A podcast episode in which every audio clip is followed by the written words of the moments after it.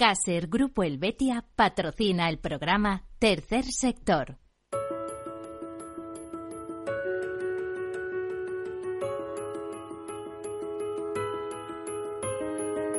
Tercer Sector, un espacio para la economía social. Un programa dirigido por Miguel Benito.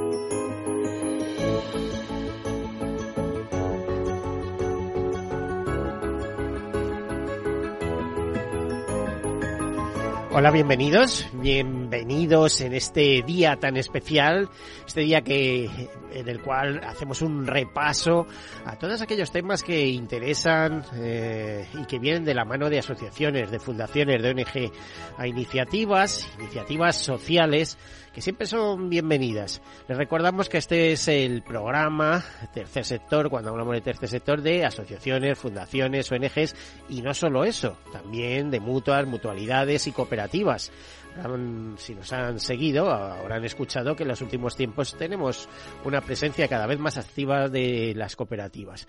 ¿Qué quiere decir tercer sector? Pues tercer sector es un sector que no es público, es un sector que es privado, que obtiene beneficios, pero el fin de esos beneficios es eh, que se reinvierten en el fin social para el cual fue constituida esa entidad.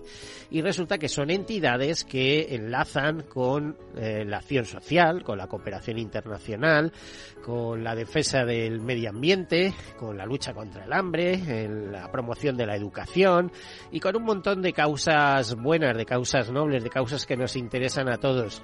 Dicho de otra manera, siempre están en el filo del interés social, es decir, cosas que a todos nos interesan y es que esa propia palabra de ONG es allá donde no llega el Estado, llegan ellos con su diversidad, con su eh, multicapilaridad, con, con esas ganas de, de, trabajar pero con propósito, algo que se está poniendo muy de moda ya no solo en este tercer sector, sino en todos los sectores. Aparte de eso, decirles que el sector, tercer sector es un, un sector vibrante que supone más o menos el 10% de nuestro Producto Interior Bruto. Ya saben que sobrepasa los 1.300, el billón 300, eh, mil millones, por lo tanto, eh, eh, mueve una cantidad representativa. Está formado por más de 40.000 empresas, según la CEPES, la Confederación Española de Empresas de Economía Social, eh, de la cual dependen más de 2 millones de trabajadores. Tengan en cuenta que hay fundaciones, por ejemplo, que son cabeceras de grandes, eh, de importantes empresas, desde Fundación La Once, con su grupo empresarial debajo, a Fundación Mafre, con, con todo lo que supone, o la Fundación El Corte Inglés, y así, o Fundación La Caixa. no nos olvidemos porque al final es una de las más importantes de Europa. Eh, creo que no sé si está eh, ahí peleando por el primer lugar y si no en el segundo, en una gran fundación que destina, por cierto, muchísimos recursos a, las diversas acciones que, lleva a cabo. Bueno, pues eh, hecha esta presentación y recordándoles que de alguna manera también en la solidaridad mercantilmente organizada, que se trata de de, ser eficaces, eh, que trata de ser eficaces para alcanzar los objetivos que se proponen, objetivos eh, más que monetarios, siempre éticos, ahí es donde eh, va el tema, pues comenzamos con alguna nota de actualidad, como otros días, y después entramos en una temática que seguro les va a interesar. Comenzamos. Pues gracias a la, eh, financiación de la Fundación Smurfy Kappa, eh, eh, da el pistoletazo de salida a la construcción de vivienda para personas con discapacidad intelectual. Esta asociación almeriense recibió una cuantiosa donación, o sea, de 111.000 euros en concreto, para la construcción de una, de una vivienda grande, adaptada, eh, para personas con discapacidad intelectual. Prodalba, Asociación para la Integración de Personas con Discapacidad Intelectual, anunció este comienzo de las obras de construcción y va a acoger en ella personas que carecen de padres o estos ya son muy mayores para poder asumir sus cuidados. Estará ubicado en un terreno cedido por parte del Ayuntamiento de Vera, Almería, y se espera que esté en pleno funcionamiento el próximo mes de noviembre. Francisco Alonso, presidente de Asprodalba, calificaba esta aportación de la Fundación Smurfit Kappa como la mayor donación privada que hemos recibido nunca que nos va a permitir transformar por completo la vida de numerosas familias debido al gran calado social que tienen estas plazas residenciales para las personas con discapacidad que más las necesitan. Gracias a ellos podemos poner en valor conceptos como vida digna y comunidad, así como dar visibilidad a colectivos en situaciones de vulnerabilidad. Y dos meses después de los terremotos de Turquía, 2,5 millones de niños siguen necesitando ayuda humanitaria. Esto nos cuenta eh, UNICEF España, que dice que se necesita ayuda adicional, ya que muchos niños de Turquía se enfrentan a la amenaza de la pobreza, el trabajo infantil o el matrimonio precoz. Eh, concretamente eh, nos comenta Regina de Dominic, representante de UNICEF en Turquía, dice aunque la respuesta humanitaria fue rápida y significativa, la realidad es que el futuro inmediato de millones de niños sigue siendo incierto y la capacidad de las familias para empezar a rehacer sus vidas se ha visto gravemente obstaculizada dice que es vital más apoyo para garantizar la protección de los niños y la satisfacción de sus necesidades como parte central de la recuperación. Mientras el gobierno de Turquía y los aliados humanitarios continúan trabajando para satisfacer las necesidades más urgentes y proporcionar servicios básicos, las familias también necesitan apoyo a más largo plazo para recuperarse y comenzar a reconstruir sus vidas. Los niños deben estar en el centro de los esfuerzos de recuperación para que no vean afectados eh, sus capacidades tras el desastre durante años o incluso décadas.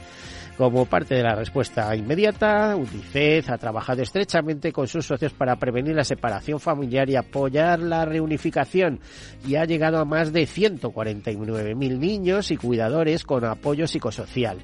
Estos esfuerzos deben continuar y los servicios de protección de la infancia deben mantenerse sin interrupción. UNICEF está apoyando al Ministerio de Salud con el suministro de vacunas, incluyendo la de la polio, y la de la difteria y el tétanos, eh, en este caso último para cubrir a más de 283.000 niños. UNICEF también está proporcionando equipos y suministros médicos adicionales. Por cierto que más de 390.000 personas han recibido kit de higiene, ropa de invierno, calentadores eléctricos y mantas. El acceso al agua potable y limpia también sigue siendo una preocupación importante mientras se repara las redes de agua dañadas. UNICEF ha distribuido agua a miles de personas y está ampliando rápidamente esta labor con sus aliados. Cambiamos de registro y nos vamos a la selva amazónica, también en parte venezolana. Y es que eh, The Survival, la ONG que defiende a los pueblos digamos, pueblos salvajes, a los pueblos indígenas. ¿eh? Una ONG verdaderamente vibrante, ¿eh? que mm, a ver, ya sabemos que los mejores vigilantes del planeta son aquellas personas autóctonas, aquellos indígenas, que em, cuidan y, y, protegen y viven de su medio ambiente, ¿no? Bueno, pues hoy el Yanomami es un pueblo indígena, eh, el pueblo indígena más grande que vive en relativo aislamiento en América del Sur, en las selvas, y a quienes nos gustaría eh, acercarles un poco, porque viene esa selva tropical y las montañas ubicadas entre el norte de Brasil y el sur de Venezuela tienen una profunda conexión con su tierra y un conocimiento único de las plantas y animales que los rodean. Bueno, pues ese territorio eh, que eh, en teoría es un territorio protegido, está invadido por más de 20.000 mineros ilegales que además de destruir eh, eh, los medios de vida de los indígenas y contaminar pues los ríos, propagan enfermedades, asesinan, violan o intimidan a las a los Yanomami y Quetehuana, conectados y no conectados que viven en el territorio. La situación sanitaria en ese territorio es catastrófica. Los niños eh, Yanomamis mueren de desnutrición a un ritmo de 191 veces mayor que la media brasileña y las muertes de niños, de niños Yanomamis menores de cinco años por enfermedades se multiplica.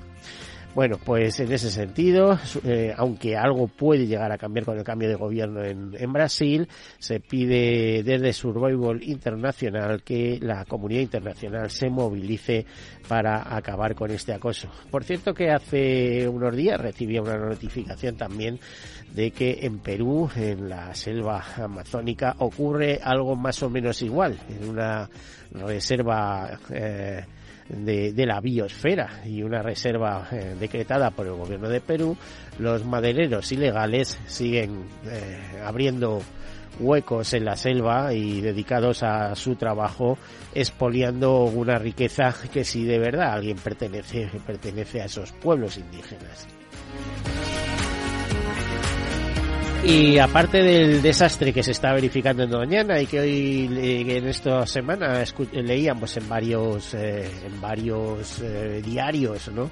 Eh, porque el humedal más importante de Europa en cuanto a recepción de aves y de aves de paso y aves nidificantes pues está quedando sin agua, eh, se está secando y buena responsabilidad de eso, aparte de la escasez de lluvias, pues la tienen las tierras que de cultivo que han ido incrementándose, avanzando y que además em, eh, eh, abusan del acuífero que nutría Doñana. Algo por el estilo similar pasa también en, Castilla-La Mancha con otro humedal bien conocido. ¿no? Eh, ya están llegando, nos dicen del deseo de la Sociedad Española de Ornitología, Subir Life, es decir, hermanada con con la sociedad eh, dedicada a la ornitología también en el Reino Unido, que ya están llegando a nuestros campos los aguiluchos y que como cada año regresan desde África a sus lugares de cría eh, eh, que se producen en nuestros campos. Antes la mayoría de sus polluelos salían adelante eh, en la época de la cosecha, incluso un poquito antes de la época de la, cosecha, pero ahora con el cambio climático y la cosecha en verde se adelanta cada vez más la cosecha, lo que impide que muchos pollos vuelen a tiempo antes de que las máquinas cosechadoras arrasen sus nidos.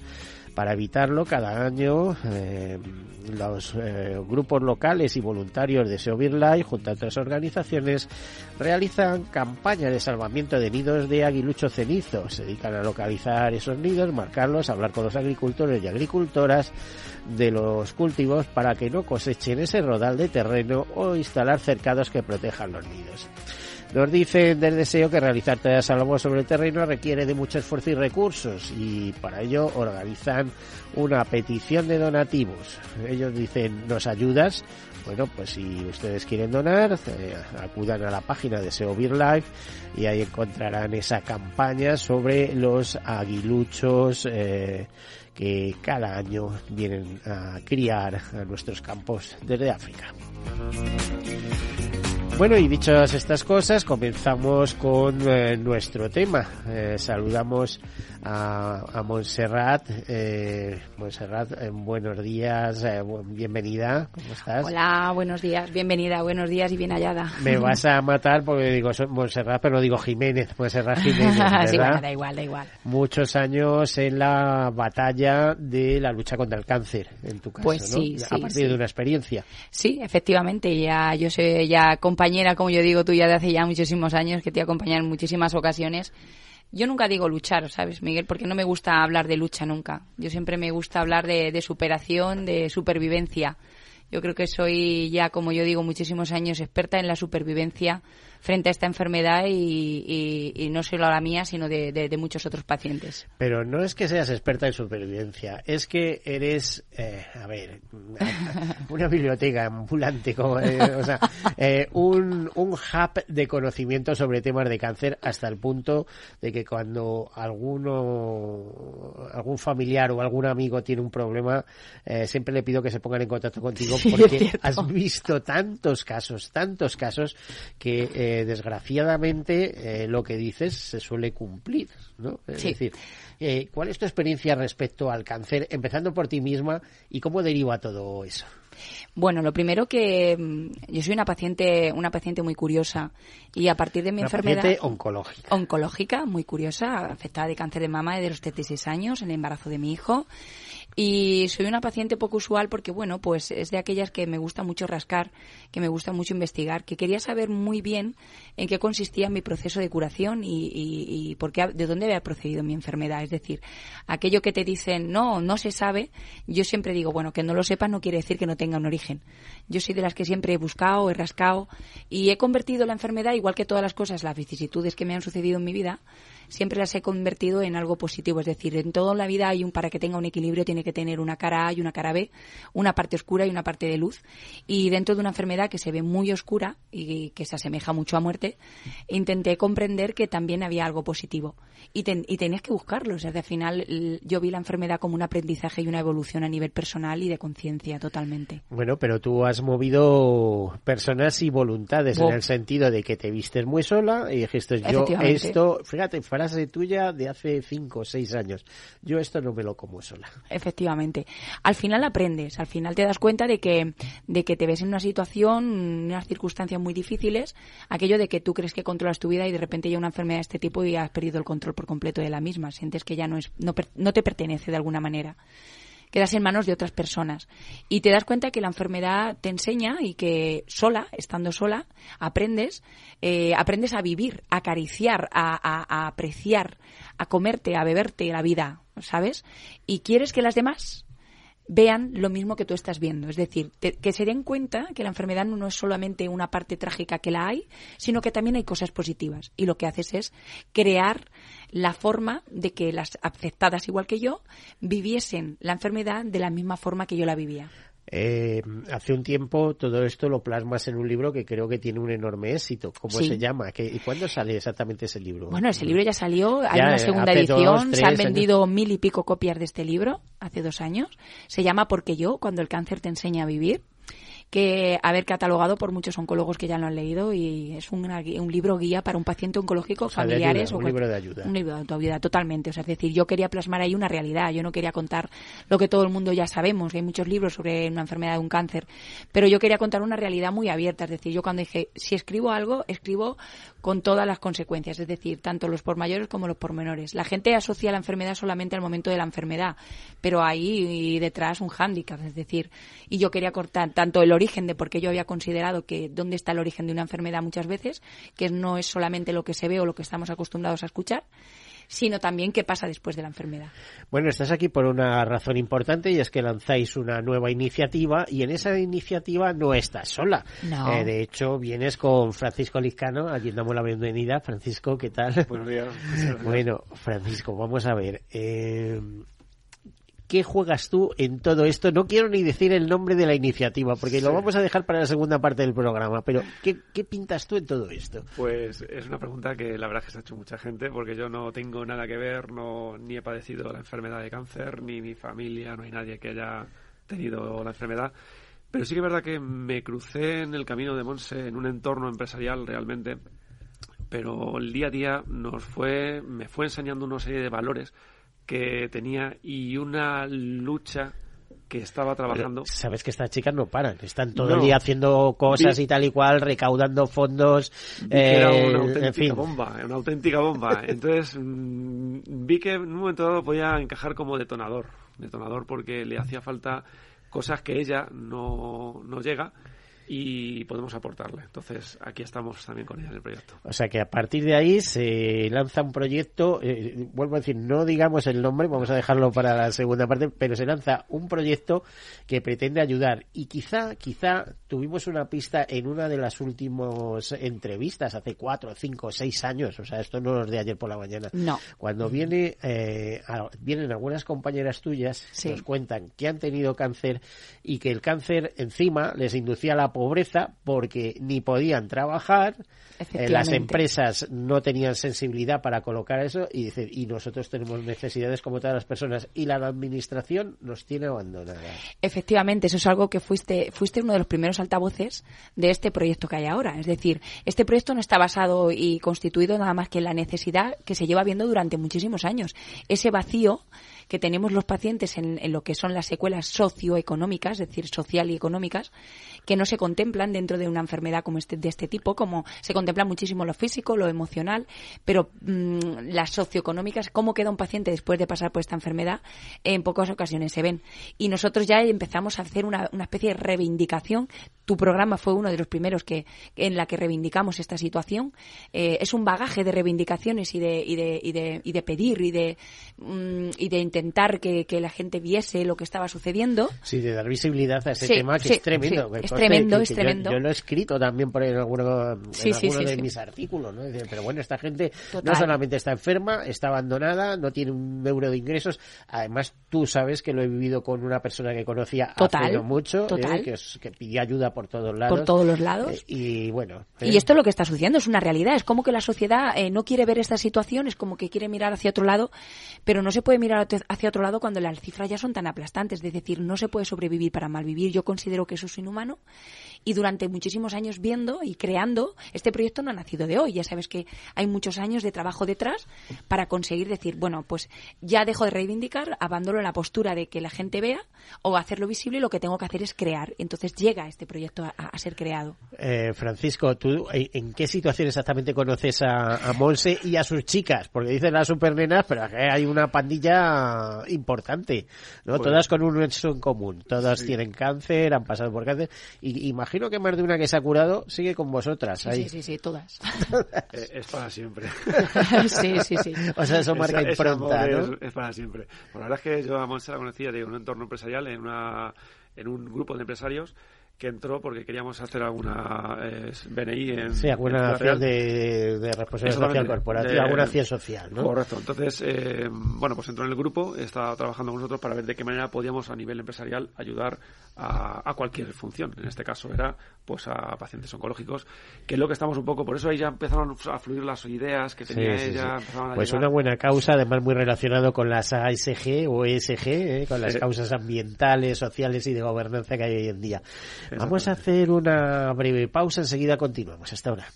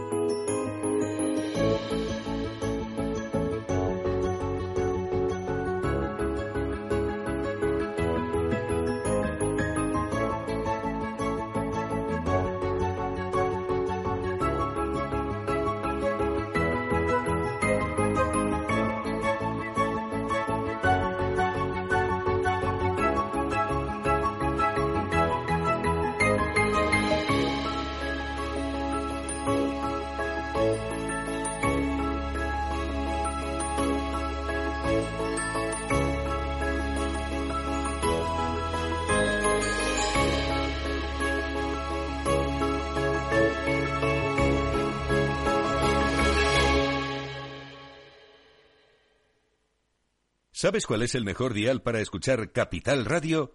Tu móvil. Ya tienes disponibles las versiones de iOS y Android de Capital Radio.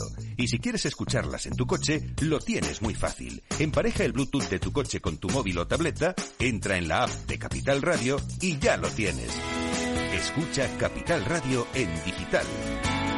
Y si te preguntan qué escuchas, no lo dudes. Capital Radio.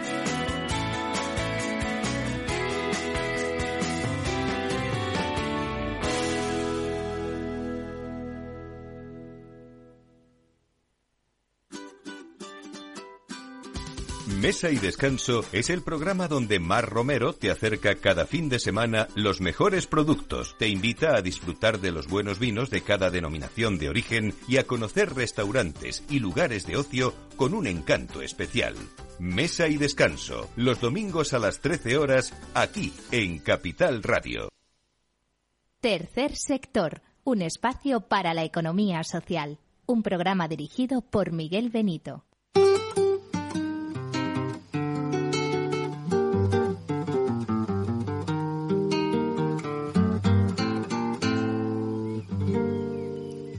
Tal su café? ¿Cómo estuvo su agua y panela? Qué buenas arepas las que prepara doña Rubiela.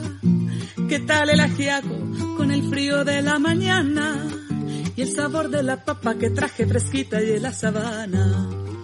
Discúlpeme si interrumpo su desayuno. Para salir de las dudas es el momento más oportuno. Dígame usted si conoce la molienda o el azúcar es solo una bolsa que le compran en la tienda. Y cuénteme qué sabe de su tierra, cuénteme qué sabe de su abuela, cuénteme qué sabe del maíz, o acaso olvidado sus antepasados y su raíz. Dibújeme el árbol del cacao, mientras se toma ese chocolate con pan tostado. Dígame su merced, ¿qué sabe del asadón? Ese es el que le trae a usted las sopitas al cucharón. Y cuénteme qué sabe de su tierra. Cuénteme qué sabe de su abuela. Cuénteme qué sabe del maíz. ¿O acaso ha olvidado sus antepasados y su raíz?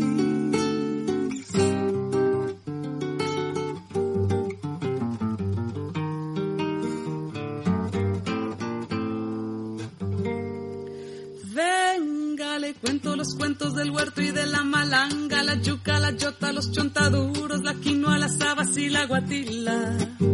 Le tengo el guandú, las arracachas y la calabaza, le traigo guineos, también chacha, frutos y unas papitas en la mochila. Ay, perdón, señor, por ser yo tan imprudente. Es que a veces me llegan estos Bueno, pues con estos pensamientos y este desayuno tan especial que nos ofrece Katy Jane en su toti- toitico bien empacado, ¿eh?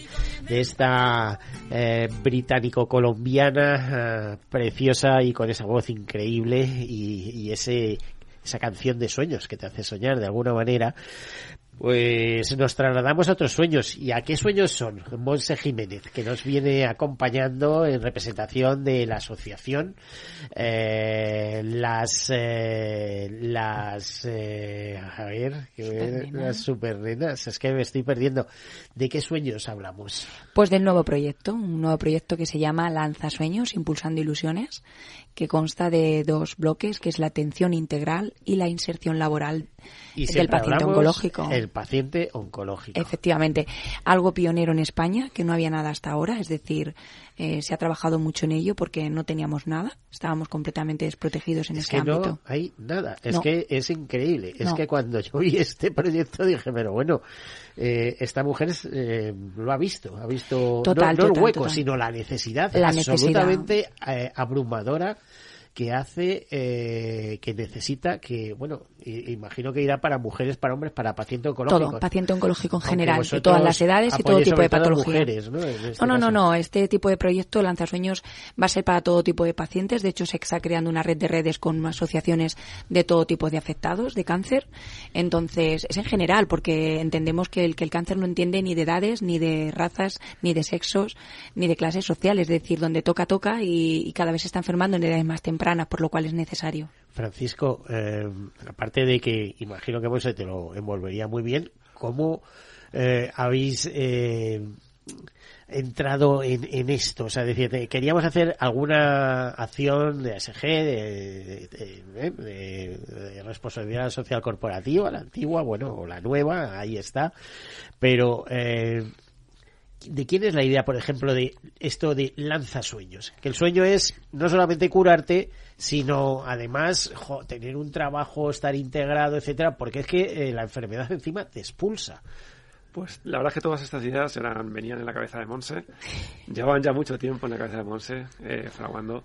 Y sí que es verdad que todos esos valores que estaba viendo, todo eso que íbamos eh, compaginando, al final pues desarrolla que ese trabajo tenía que salir a la luz. Entonces, eh, nosotros a nivel empresarial, pues lo que buscábamos era que cómo podíamos reinsertar ese, ese paciente, cómo podría ser Pero tenéis ese compromiso, por ejemplo, en vuestras propias empresas, porque la esta, este, a ver, eh, ya sabes que la compasión, que es algo muy grande y muy, y muy conectado con la religión, y en, en este caso eh, con el cristianismo y el catolicismo, eh, que de nuestro Papa un año declaró la compasión, esa compasión se produce dentro de las propias empresas para eh, incorporar a personas con esos, esos problemas. Esa necesidad está. Y de hecho, la- los empresarios con los que hablamos eh, sienten esa necesidad.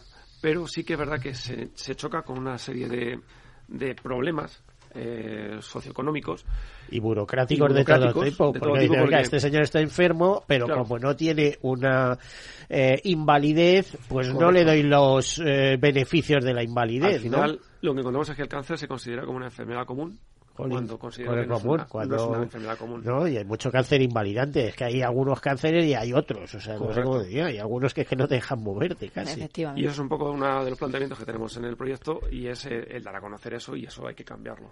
Eso hay que cambiarlo. Por eso es uno de los valores que... Bueno, que pues tenéis una lucha por delante, no solo diría en las administraciones, sino de convencer a los políticos de Sí. que eh, eh, estamos hablando de una necesidad social, ¿no? Exactamente, yo voy más por lo social porque al final lo está reclamando la sociedad. La sociedad es la que se está reclamando el que esto se, se considere como tiene que considerarse.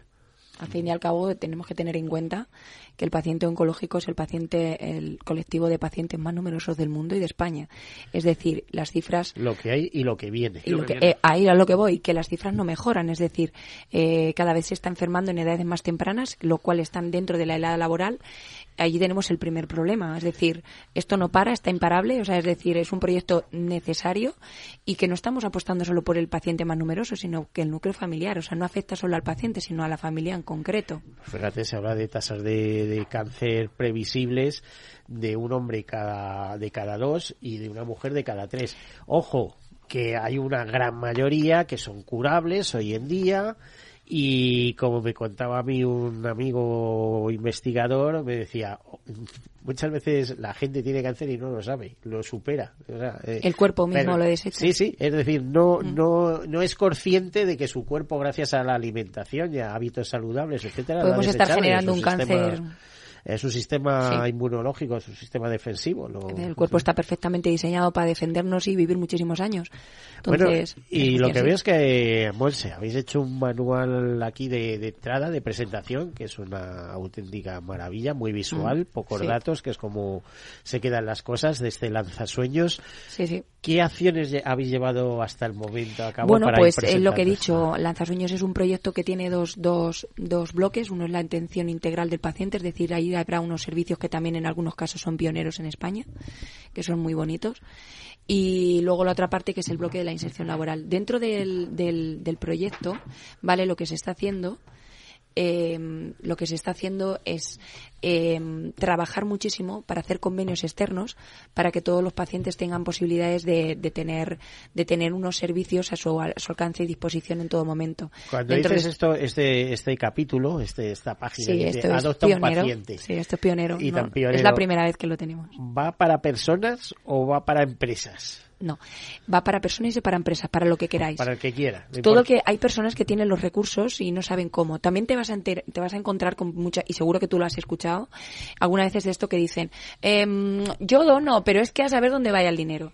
En este caso va a haber una transparencia total. Hay personas que quieren, que desconfían o que tienen recursos pero no saben cómo hacerlo, entrarían dentro del programa de Adopta un paciente y luego nosotros haremos un filtro de pacientes que realmente están en una situación económica Vulnerable. precaria y muy vulnerable, que están esperando a resolver mil millones de cosas abandonados por las administraciones, donde directamente contactamos con la persona que quiere adoptar y él conoce a la persona y decide cómo ayudarla. Ahí no somos nada más que los intermediarios para que conecten. Entonces tú decides cómo ayudas a ese paciente y con qué medios lo vas a ayudar. Bueno, esto Es este precioso, es ¿eh? como muy bonito. Es muy bonito. Es muy bonito. Le, eh, Francisco, le, mm, no sé cómo te diría, le, le augura recorrido a este, a este proyecto. Mira, me senté con ella cuando, cuando la, la constituimos en la asociación. que fue hace cuándo? Pues Poco, hablamos ¿no? Meses. de meses. Meses. O sea Cuatro que, meses. eh, digamos finales 2022, una cosa así. Sí, Sí. sí, efectivamente fue así. Noviembre. Y, y yo sabiendo un poco, ya viendo, porque todo esto lo fuimos un poco planteando, se lo comenté, digo, esto, Monse, que tenemos en manos es muy grande. Es muy grande. Pero es que no es que es muy grande, es que va a ser muy grande. Es que esto se va a oír y va a hacer cambiar muchas conciencias, que por eso me uní mucho a este proyecto, porque creo en, en- la necesidad de cambio de conciencia en, en La sociedad. nuestra sociedad ahora mismo, Y con todas las ONGs que tenemos hoy en día, unas dedicadas a recaudar fondos para investigar, otras eh, para otras cosas. Eh, la Asociación Española contra el Cáncer, que es una de las mayores ONGs y además muy refutada internacionalmente. De hecho, por ejemplo, cantidad de pacientes internacionales interactúan con, con su web, con sus bancos de datos, con, etcétera, porque tienen eh, una información eh, muy puesta al día. Además, con la ventaja del español, por ejemplo, en América Latina me cuesta que, mira, te lo digo todo esto porque su día entrevisté al presidente de, de, la Asociación Española contra el Cáncer y, y, bueno, me, me orientó de cómo fueron sus comienzos y dónde estaban situados, etcétera. Eh, tanto hueco queda, desde luego sí que sé que, que las personas, o sea, el paciente eh, que pierde su trabajo, eh, que tiene necesidad de incorporarse porque sigue teniendo problemas y demás, ese está abandonado, el paciente Totalmente. oncológico y tal. Y, Totalmente. Y desesperado y carece de todo tipo de ayudas, Efectivamente. etcétera, etcétera. Es decir, una- vivimos una O sociedad sea, donde ese Miguel- hueco existe, existe. y esto es lo que quiere cubrir Lanzasueños. Efectivamente, estamos en una sociedad, Miguel, que mm, existe plan de inserción laboral o planes de empleo para mayores de 50, víctimas de violencia de género, gente que incluso ha salido de la cárcel, no sé qué, no sé cuántos, con discapacidad, con no sé qué. ¿Dónde está nuestro plan de inserción laboral? Yo no tengo derecho, después de salir una enfermedad de esta gravedad, volver a vivir. Dependiendo de las secuelas que te volver a quedan, vivir, volver a financiarte la vida, además. volver a vivir. Es decir, es un sobrevivir para malvivir. O sea, lo que no me puedes decir es vete a casa a vivir tranquila, que después de esta enfermedad tienes que vivir relativamente tranquila, cuando no tienes para comer a fin de mes. Eso no se puede, es intolerable. Eso no se puede permitir. O sea, vamos a ver, estamos abandonando al paciente en un punto de, de- de inflexión de su vida más importante. Es decir, volverme a reincorporar, a, eh, a reincorporar a la vida de alguna manera a nivel también social, después de una enfermedad que te ha pegado un palo enorme. Y esa- ese punto está totalmente en desprotección y no hay absolutamente nada por parte de ninguna asociación ni fundación ni nada. O sea, yo he peleado esto siete años para intentar que alguien incorporara esto de alguna manera. Cuando ya te das cuenta que es darte cabezazos contra una pared, lo más insensato y inteligente que se puede hacer es crearlo y, le- y llevarlo adelante. Bueno, y con una mini estructura, a partir de ahí, una labor de presentación en comunidades autónomas. En, en Efectivamente, este proyecto va a empezar desde abajo, primero a nivel local. De hecho, tengo que decir una noticia. Ya hemos conseguido, desde el proyecto de Lanzasueños, el primer ayuntamiento, la primera localidad de España que ha incorporado dentro de sus planes de empleo con baremación puntuable a los pacientes oncológicos. La primera vez hace como 15 días que lo hemos conseguido. Pionero en España ese, ese ayuntamiento. Es el de Campo de Criptana. O sea, impresionante que se empiece a incluir en baremación en los planes de empleo a los pacientes oncológicos. Evidentemente con unos filtros eh, previos, pero que se, que, se, que se empiece a considerar que nosotros somos vulnerables y que un enfermo oncológico es de por vida, es crónico. O sea que arrastramos Sí, sí, esto para siempre. más o menos bien, pero a los cinco años tenéis una recibida que por eh, Es que te- estamos pues, sujetos a pruebas médicas, a revisiones constantemente. Entonces tenemos que tener la oportunidad de, a pesar de estas circunstancias, poder seguir viviendo y sentirnos útiles. Y esto está cortado y mermado y sesgado después de la enfermedad. Y ya no se puede soportar esto. Yo ya no podía soportar esto. Al final. Eh, Paco, eh, perdona, la familiaridad, Francisco, en este caso. Sí, sí, sí, sí. Eh, tirando adelante, ¿hasta dónde creéis que podéis llegar? Porque ahí, eh, fíjate, mm, cuando entráis con el tema de la administración, eh, eso va despacio, la idea es muy buena, eh, la necesidad existe, eh, pero el paciente oncológico está muy desorganizado, eh, no, no protesta. Bueno, en el caso de las mujeres, ahí ya sabemos esas carreras y esas actividades ¿no? de, del Día del Cáncer de Mama, etcétera Pero eh, esto es una lucha que decir, oiga, eh, que está muy bien, que nos queremos curar, que está muy bien que se investigue tal y cual, pero también necesitamos vivir y no todo el mundo es pensionista, ¿no? Es decir, O no eh, te lo conceden. o, o no te lo conceden, o no te dan la invalidez de ninguna Efectivamente. manera. Porque, mire, usted está muy bien, tire, tire millas. Hay ¿no? unos baremos y tú, si no entras dentro de esos baremos, puedes tener 100 pequeñas cosas que te pueden hacer la vida imposible, pero no, están barema- no son baremables. Y además también hay que luchar el tema de no solo de concienciación de administraciones, sino también empresariales, porque los Total. empresarios, como se te ocurra decir que tienes cáncer El estigma. o que has tenido, ¿eh? y dice, pero está totalmente curado, y dice, hombre, tengo mis revisiones, pues ya no me vale porque eso es una Ahí está, de ahí le hemos dado. Ahí es un poco de lo- es uno de los escollos que tenemos que trabajar muy profundamente para que ese estigma se pierda. ¿Por qué? Porque al final el, el empresario tiene que tener también un apoyo a través de las administraciones o a través de lanzasueños por el cual no tengamos que prescindir de una persona, porque además yo creo que los pacientes de cáncer para mí son los más comprometidos. O sea, son personas que saben lo, o valoran lo que es la vida, con lo cual eso lo transmiten a una empresa. es uno de los, de los pasos más importantes que tenemos y que sé que vamos a llegar. Sé que lo que es la administración eh, tiene sus esques, pero bueno, que mm, como me preguntabas antes que hasta dónde vamos a llegar, yo a esto no le veo techo. No le veo techo. De hecho, Si, si, te das cuenta, en el logotipo ya lo verán los asistentes, pero no tiene techo. Esto sale, sale de, nuestra, de nuestras manos, se va al espacio. Ojalá. ¿eh? Es que tiene que llegar, o sea, al final, o sea, yo estoy convencida de es el futuro, ¿eh? Ojo, que no... Yo estoy convencida. Mira, probablemente a lo mejor eh, nosotros, yo, por ejemplo, o alguno, no lleguemos a, ver el final de, de, esto, pero, pero tiene que perpetuarse en el tiempo. Alguien tiene que empezar a poner la primera piedra cuando hay una necesidad. Quien ha construido, quien ha hecho grandes cosas, no empieza desde arriba, empieza desde abajo, desde una, desde arraigar bien, desde un buen cimiento, una, para poder seguir creciendo poco a poco y para que esto perdure en el tiempo y no se caiga como un castillo de naipes mal construido. Eh, pero habría que decir, Monse, que hay que tener entusiasmo y el empuje que tú tienes, que no todo el mundo vale. ¿eh? Eso está claro. es un empuje sobresaliente. Pero no todo el mundo vale para, para ti, porque efectivamente son muchos años con esa necesidad.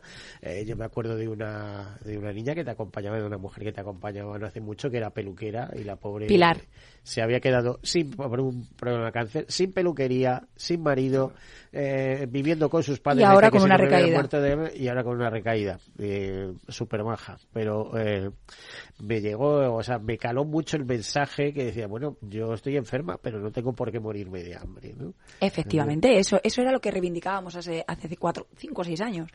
Eso, exactamente, está en la situación, es decir, tú por qué no puedes continuar y nos encontramos con una sociedad que es limitante. Es decir, entre que entre que se decide entre las administraciones si tienes una incapacidad o una discapacidad, entre que tú estás en el proceso de, recuperación a nivel también emocional para asimilar el ciclón que ha pasado por tu vida, que ya no vuelves a ser la misma persona nunca más. Más, a esto le añadimos cómo entraste en esa situación de la enfermedad económicamente hablando y cómo te has quedado después al acabar, que también toca muchísimo la economía familiar. Eh, en que, ¿Cómo te encuentras? Totalmente desprotegido. Te encuentras en una sociedad que no te integra porque hay un estigma. Y si vives en núcleos de ciudades pequeñas, ahí tenemos otro problemón. Las empresas no quieren contratar, no somos atractivos aunque tengas un currículum especial y aunque seas, como ha dicho Francisco, una persona muy comprometida. Y entonces, ¿qué hacemos? ¿Qué hacemos? O sea, ahí te paras y dices tú, ¿qué hacemos? ¿Por qué? ¿Por qué yo no tengo derecho a seguir viviendo como el resto y a poder sobrevivir después de esto y seguir viviendo? ¿Por qué yo no? Es decir, ¿por qué hay planes de empleo y por qué hay ayudas para todo el mundo y para este, este sector de pacientes no hay absolutamente nada? ¿Por qué? ¿Por qué no lo merecemos? No, no lo merecemos, somos los pacientes más numerosos los más numerosos del mundo y de España. Cuidado. Y con, y con vísperas a, seguir avanzando y las cifras son auténticamente escandalosas de diagnósticos eh, por año. Y, que, y, que, en el 2021 de 276.000 casos, 106.000 estaban en edad laboral. Cada vez se está enfermando en edades más tempranas. Y 30.000 en extrema pobreza después de la enfermedad. Creo que es horroroso tener que hablar de estas cifras. Y hay que ponerle freno a esto ya. Impresionante. Y bueno, como este es un programa divulgativo que estamos dando a conocer, estamos presentando por primera vez, no sé si en las ondas, aunque estéis eh, trabajándolo, ¿no? En, Todo, todos. Estamos en ello, estamos en Castilla-La Mancha, sí. En Castilla en Madrid no tanto. No, son los primeros. en otros sitios, bueno. Eh, si alguien quiere ayudar, ¿cómo se pone en contacto con vosotros? Si hay alguna empresa que diga, oye, a mí esto que estás contando me llega. Sí. ¿Y cómo podemos echar una mano? Pues necesitamos recursos los primeros recursos económicos para crecer, para que esta infraestructura eh, eh, crezca. eso, es lo principal. Eso me suena. ¿eh? Pues eso es lo principal. todo, el que, todo el que empieza desde abajo se necesita eso. Pero sí que es verdad, claro, yo tengo que atender a una paciente, pero si yo tengo que atender a 100 pacientes, una persona o dos o cuatro, cinco, seis o siete solos no podemos. Entonces necesitamos los recursos para poder a contratar pacientes. Dentro de Lanzasueños, hay la parte de la atención integral, va a tener unos servicios que, por supuesto, lo que vamos a contratar para que sean esos servicios son pacientes. ¿Quién mejor que otro paciente? Si estamos dando la oportunidad de trabajo, lo primero que tenemos que hacer es incorporar a pacientes dentro de la infraestructura. ese es un fallo que veo yo en la Asociación Española contra el Cáncer. Que no, efectivamente. Que le falta un una pizquita de sensibilidad y lo digo por la experiencia que yo tuve en mi propia familia. ¿eh? ¿Eh? Si esas personas fueran eh, pacientes oncológicos... Eh, sería otra cosa. o sea, que mejor, ¿qué mejor que otro paciente va a atender un servicio con otro paciente? Si es que mejor que nosotras entre nosotros, aunque no nos conozcamos de nada, pero hemos compartido unas emociones comunes, casi todos los pacientes, unos pensamientos, unas emociones a nivel psicológico, que ahí conectamos y conectamos de una forma brutal. Entonces, dar servicio a esos pacientes por otros pacientes, que todos los pacientes, eh, eh, afortunadamente, desgraciadamente, digamos, eh, esta enfermedad toca en todo tipo de, sectores, como hemos dicho. Es decir, ahí a nivel profesional también hay de todo tipo de, personas que han, han, sufrido la enfermedad. Entonces, se pueden ver estas necesidades cubiertas por personas que han pasado por esta enfermedad. Entonces, para ponerse en contacto con vosotros... ¿Hay un teléfono? Eh, bueno, mira, yo te digo, hay un teléfono que es el 613 874, efectivamente, 371. Hay ya el Lanzasueños en Facebook, Lanzasueños en Instagram que se está creando. Estamos en creación de una página web que es www.lanzasueños, porque la ñ no existe, punto org. un correo? Tenemos un correo electrónico contigo arroba lanzasuenos.org, ¿vale? A través de aquí ya pueden empezar a contactar con nosotros eh, para apoyarnos en todos los en todos los aspectos que sean posibles. Repetimos el teléfono, el 613-874-371. Ahí directamente pueden contactar con, el, con, este proyecto y, ayudarnos como buenamente quieran. Toda ayuda es bien recibida. A ver, eh, Francisco, esto no es la visión eh, mesiánica de una persona. Esto es un proyecto que vais en serio. Totalmente. Eh, en tu caso, por ejemplo, ¿a cuántos empresarios representas? Pues ahora mismo estamos, eh, en el grupo somos 30, otros 120 en, en la región y en total 240, creo. O sea, 200 eh, grandes y pequeñas empresas, un poquito de todo. Correcto. Estáis apoyando este Lanza Sueños al eh, la verdad es que es una maravilla que empecéis de abajo. Y, oye, vamos a buscar proyectos para apoyar. Pues aquí tenemos uno eh, muy importante. Además, las aportaciones hay veces que no son económicas. Por ejemplo, ahora mismo el dossier que está haciendo eh, es, aportación de... una aportación de. Es decir, el logotipo, alguien ha eso, otro ha puesto la imprenta, otro. O sea, otro ha puesto la página web, otro ha puesto las redes. De alguna manera, todo el mundo aporta. Aporta de alguna forma. Aporta de alguna forma desde, desde su conocimiento desde o desde su, desde su profesión. Es decir, cada uno. Lo económico, evidentemente, avanza en ciertos puntos, pero, para empezar esto, ha sido su trabajo. Yo te conozco, Monse, y sé que eh, de lo que estamos hablando hoy a lo que hablaremos dentro de tres años... Va a ser totalmente Va a ser una cambio muy fuerte. no, y además, eh, ojalá sea con mucho empuje, con mucha persona colocada y apoyada a través de Lanzasueños en relanzar su vida. Eh, que, está constituido en Madrid, que está constituido a nivel nacional.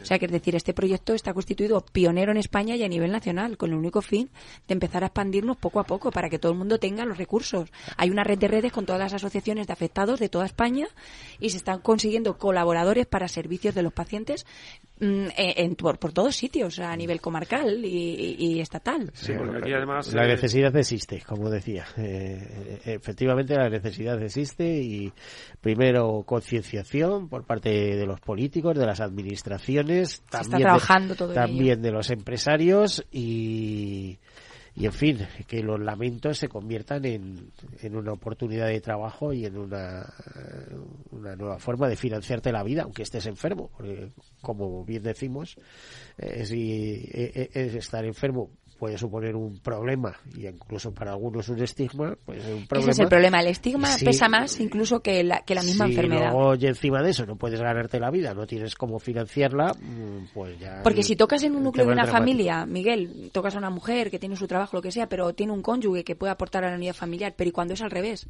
Cuando es el del que aporta más a la unidad familiar, esa familia se viene abajo por completo. O sea, se ven en la extrema pobreza. O sea, es decir, es, una pena. ¿Hay alguna iniciativa similar en algún sitio de Europa que vosotros conozcáis? Que yo sepa, no. ¿Eh? ¿O habéis estudiado, explorado un poquito el terreno? Que yo sepa, no. no. La habrá porque Lanzasueños al final creará que otras personas copien, eso está claro. ser ambiciosos, bueno, pues. Eh, pero, pero cuando yo creé esto di muchísimas vueltas y no había nada. Es decir, esto es un trabajo muy estudiado, son siete años piqui, piqui, piqui, pico pala para que esto sea viable. Ha sufrido mil millones de cambios y transformaciones en el transcurso del tiempo, porque tú puedes tener una idea, pero tienes que convertir que esa idea puede ser maravillosa y estupenda, pero hay que hacerla viable. A partir de ahora ya no hablaremos de eh, supernenas, hablaremos de lanzasueños, Pues ¿no? sí, hombre, yo sigo con mis supernenas a tope, que de hecho supernenas se, se, se, se, se adosan a, a lanzasueños, porque Es un motor. ¿Cu- ¿Cuántas son, son motores. hay? ¿Cuántas... Bueno, supernenas a nivel nacional unas 300 y pico más o menos. Bueno. Hay muchísimos grupos creados. Está muy bien, está muy bien. Eh, eh, vosotros habéis tenido oportunidad de verlo, ¿no? Porque como organizan actividades ahí. de decir, oye, ahora Hemos- vamos a recau- vamos a hacer una carrera popular para recaudar Hemos- fondos, hemos vamos a nadar, vamos a, eh, a montar esta obra de teatro o vamos a tener estas jornadas sobre cáncer, Claro. eh, ¿no? Y sociedad, por ejemplo. Ellos han estado Es ahí de La primera última, mano. La Titán de la Mancha. La Titán fue de la una Mancha gozada. fue una gozada, un, un bien. A trabajo ver, a ver, enorme. expli- explicar qué es, que no conozco. Bueno, la Titán de la Mancha es una de las carreras de mountain bike más populares de España. Se llama la Titán de la Mancha porque además eh, transcurre, puede haber gente que está dos días en bicicleta. ¿Y vosotros qué hacéis ahí? Bueno, pues Supernenas somos colaboradoras directas con la Titán de la Mancha no, como... No la organizasteis, pero... no, no, no, no. Somos colaboradoras en el aspecto de, de ayudar en, eh, a dar dorsales, recursos y tal. Y luego, además, nosotros dentro de la, de la organización de la Titán de la Mancha hacemos eh, algunas, algunas, algunas actividades recaudatorias con el fin de donar. En este caso fue para GECAN y Fundación CRIS. Y BNI Cervantes directamente eh, aportó un montón de regalos para unas rifas. Ahí se sacó una cantidad para la investigación importante. Hay mucho trabajo detrás, eso sí. En este caso lo movieron muchísimo también las chicas de, de Supernenas de Alcázar de San Juan. Y, y bueno, pues hay que, hay que darle la importancia a la just- justa medida a todo lo que lo merece, pues efectivamente. O sea, que es unas Quijotes de la Mancha. Sí, sí, sí, sí, sí, sí, sí, sí. De Total. hecho, es un proyecto quijotesco. Eh, eh, Sí, sí, sí, sí, porque Quijotes y Quijotas, no sé cómo habría que decirlo, pero vamos, eh, Dulcinea, esto, es, esto es cosa de mujeres. ¿eh? Sí, O sí, sea, empezó Trabajamos, por lo se trabaja así. mucho, está, hay mucho trabajo detrás, Miguel. Yo, yo, yo siempre tengo que decir que cuando uno, cuando uno emprende algo así tan grande, tienes que tener siempre un plan, un plan B, porque al final yo no dejo de ser otra paciente, soy el espejo, ellas son el espejo donde yo me reflejo y, y, y aunque tengo mucha gana y mucha fuerza, tú me conoces, soy intrépida a decir, venga, tiro para adelante con lo que sea, no me achico, es, esto es lo que me ha tocado en la vida, yo sé que este es mi fin, servir a los demás y buenamente lo hago si hay un resultado para los demás bueno. Pero es verdad que tienes que tener siempre un plan B para no abandonar, porque al final es agotador cuando hay tanto trabajo detrás y dices tú, no llego, no llego. Lanzasueños, la arquitectura de lanzasueños, ¿qué es? ¿O qué será en el futuro? ¿Una fundación o cómo va Pues a la verdad tema? que el- el- la primera idea básica con lo que yo lo que yo quería arrancar era con una fundación. Evidentemente una persona humilde como yo no tenía los recursos para esto y ni los recursos ni la infraestructura para poderlo hacer. Y, y- me asesoré muchísimo, vine a Madrid a asesorarme a la Asociación de Fundaciones de España, estuve aquí asesorándome con ellos, me explicaron todo cómo podía ser, cómo no podía ser y re- de- decidimos hacer eh, asociación para ir avanzando poco a poco y en un futuro poder Dos años. dos años más o menos poder conseguir ser fundación. Bueno, lo tenéis, eh, la Asociación Española de Fundaciones, hay muy buenas relaciones Sí, en este, muy bien, muy bien. este programa y, y ya verás como, eh, vamos, eh, auguro que lo eh, que lo conseguiréis más con el apoyo Mm. empresarial existente y sobre todo, sobre todo con el apoyo social Es de, muy de importante. enfermos, familiares, eh, y todo ello basado en una necesidad social. Hay que una la cercanía, financiación. es lo que tú has dicho hace un rato. La cercanía, el no frivolizar tanto con la enfermedad o convertirlo en una institución demasiado grande como para que se pierdan las cosas más básicas, que es la humanidad, la cercanía al paciente. Eso es lo que se está perdiendo. Muchas veces no necesitamos que nos den grandes cosas, Miguel. Lo único que necesitamos es que nos cojan de la mano y que nos escuchen.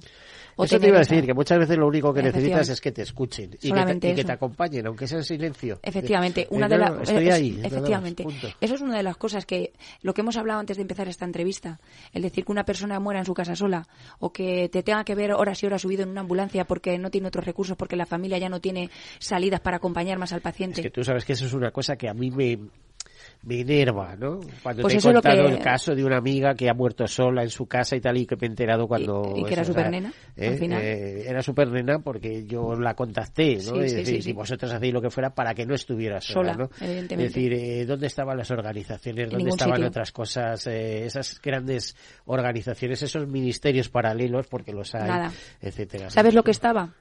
Una persona con muchas ganas de cambiar el mundo detrás de un teléfono intentando animarla cada día. Un grupo de mujeres que le hacía que no se sintiera sola y que buscaban todos los recursos posibles para que estuvieran a su alcance. Bueno, Eso es lo que estaba. Esta mujer me lo dijo, dice, no veas las supernenas. Todos los días.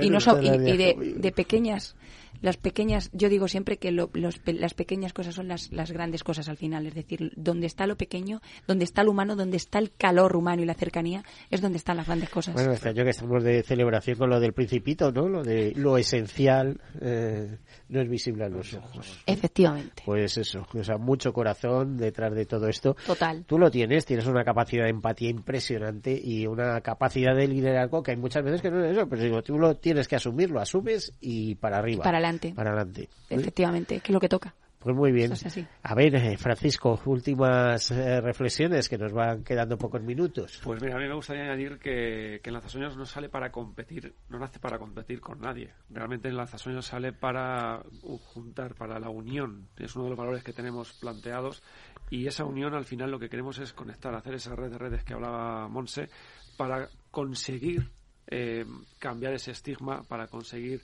eh, mejorar esa situación de los pacientes y que lo haga Lanzasueños, lo haga...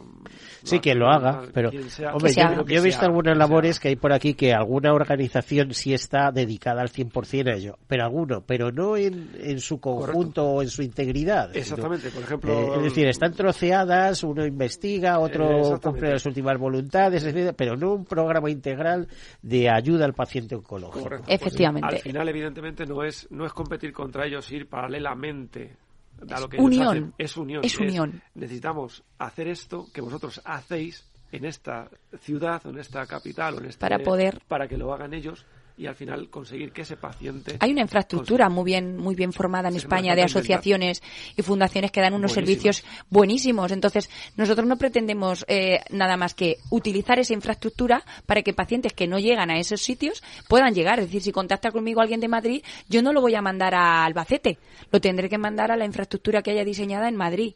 ¿Me entiendes lo que te quiero decir? Al final es lo que te digo, es red de redes. Ya hay una infraestructura muy bien hecha y al final es unión. Unión porque es fundamental. Si queremos conseguir algo, se necesita unión. Bueno, pero tú sabes, ese es otro de los grandes problemas que hay en el mundo de las ONGs, que cada uno se monta la suya y a correr, ¿sabes? Pues esta va a ser la única que no va a ser así. Ya empezando desde ahí. fundamental. que os vaya bonito. Dicen en América Latina. Sí, porque no sé por qué, o sea, viendo tantas que se dedican a lo mismo, no sé, muchas veces dices, bueno, ¿y por qué no se unen, eh, aunque solo sea para ser más grandes y más eficaces, ¿no? Y que las empresas se fijen más en ellos y tal. Bueno, Porque ahí pues- entra el problema, el gran problema de esta sociedad, que es el ego y la soberbia. Y porque cuando la gente deja- prefiere ser, eh, eh, como te diría, cabeza de ratón que con la de león. Mira, yo cuando, es una cosa muy importante de este proyecto, yo cuando vi que este proyecto yo sola no lo podía llevar adelante y era tan grande, directamente me fui a una fundación, a una fundación que creía que podía, y, les dije, te doy el proyecto, no quiero aparecer en ningún sitio, pero por favor sácalo adelante que lo necesitamos. Eso es lo único que me importa. Bueno, pues con esto nos vamos a despedir y le vamos a, a pedir a nuestro coordinador de control de sonido que nos vaya preparando esas campanas por la salud de la Fundación Músicos por la Salud, que es nuestra despedida, despedida en este día especial como siempre y demás. Nos toca despedirnos, decimos adiós a Monse Jiménez, o mejor dicho, hasta la próxima, porque la volverá a estar con Sí, nosotros, sí. porque yo estoy convencido que en Lanzasueños esto va a llegar muy lejos. También le damos las gracias a Francisco Lizcano, primero por fijarse en un proyecto tan bonito y segundo por apoyarlo tan a fondo. Le veo entusiasmado, o sea que creo que llegaréis lejos. Es así, ¿no, Por Francisco? supuesto, y gracias por ese altavoz. Bueno, pues a todos ustedes desearles un feliz día y ya saben, el último mensaje que me gusta dar es que lo mejor siempre está por venir. Ahí les dejo con esas campanas por la salud. Somos muchos, cada vez somos más. Juntos venceremos y te tocará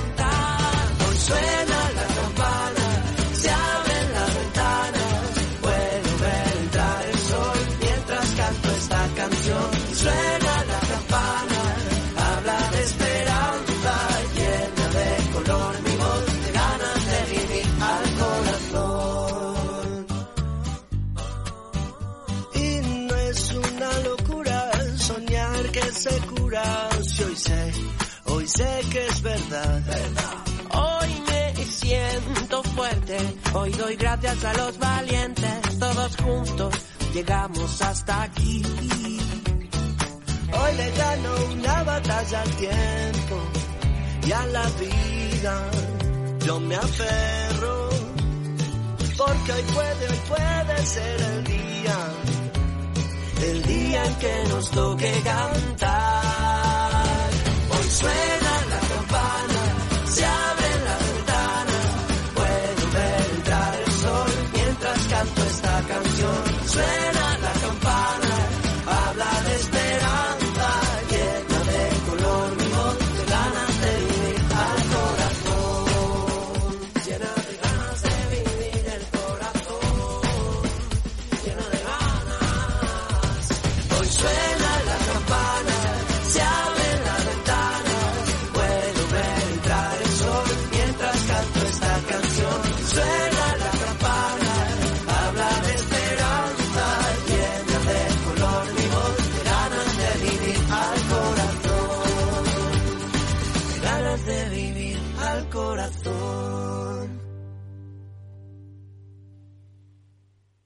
Caser Grupo Helvetia patrocina el programa Tercer Sector. Industria, seguridad, tecnología, aeronáutica, innovación, empleo de calidad, defensa. Hablemos de defensa y seguridad. El primer programa de radio que da voz a la industria nacional de defensa. Los miércoles a partir de las tres y media de la tarde, hablemos de defensa y seguridad con Belén Montes, de la mano de IDS.